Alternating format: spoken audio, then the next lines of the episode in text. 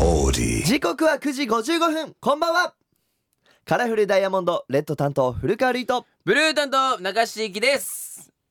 カラフルダイヤモンド Meets My 愛知エクストラ月曜から木曜までラブ愛知サポーターズ愛知エンターテインメント大使僕たちカラフルダイヤモンドがお送りするレギュラープログラム地元愛知県のトリビアネタを毎週テーマを決めてご紹介しますはい相変わらずですねマニアックなこの番組、うん今週のテーマは引き続き金山駅でございますはい、あの昨日はですね金山駅は1日およそ44万人も利用する愛知県で2番目に乗降客数が多いという話でございましたはい原稿読むのが上手になったねあ一回りがとう噛んだけど一ね回一回言うな言うな言うな多分カットされてるであろうところを言うなあえて上上降客数ってなってたから ね難しいですね漢字は、はいまあでも自然な流れでしたいやでも余計なことちょっと言わなくていいからもう早くちょっと進めちゃってくださいよ、はいじゃあそんな中ポンに問題ですあまた来たはい金山はなぜ金山と言うんでしょうかあの昔大昔ね、はいもういっぱいお金があった山が、答えはですねうん、金という字がある通りですねこのエリアには金属を扱う人たちがいたエリアなんです金属おが金ではありませんお金ちゃうんか、はいで金山の地名の由来となったとされる金山神社にはですね雨の間一つの御事という神様が祀られていてほうこれが金を作る神様なんですえー、で駅の近くにあるんでよかったら覗いてみてくださいさてこの番組は、はラジコはもちろんオーディオコンテンツプラットフォームオーディまた Spotify でも聞くことができます今日は名古屋市の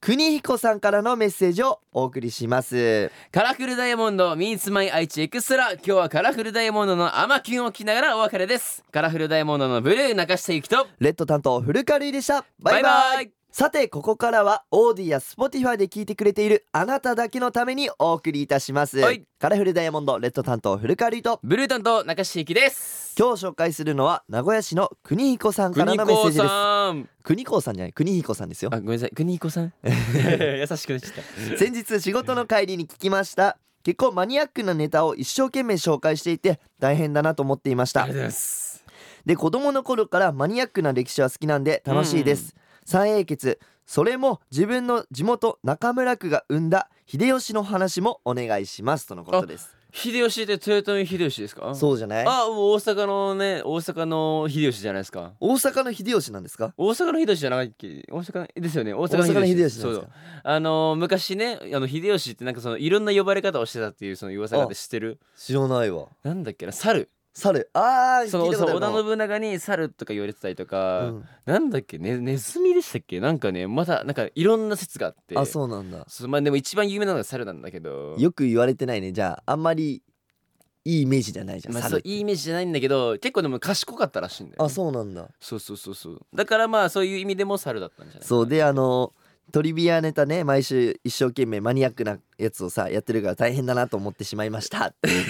やっぱその察していただいてるんだ ねその俺たちはその頑張ってその普段習わないような難しい漢字を読んでるっていうのがやっうんぱバレちゃうんだよねこういうところで。確かにねあの、うん普段の MC とは全く違う話してますからいねやそうなのこんなさあのかしこまってそのまななななんかあの深掘りして歴史を話す機会なんかこの機会しかないからさ、そうね俺らのさライブでさ急にこんな話し出したらさみんなさポカンってなっちゃうかも多しれ分なラいイしブだと惹かれちゃうよねそういいやう歴史大好きグループかなってそう思っちゃねうな。だからラジオならではだからさそうそうそうそうこれからも大切にねいっぱいねいろんな情報を皆さんにお届けできたらなと思います、ね、そうだね一緒に僕たちと歴史学んでいけたらなと思います、はいということで今日はここまでカラフルダイヤモンドレッド担当古カリーとブルー担当中下ゆきでしたバイバイイ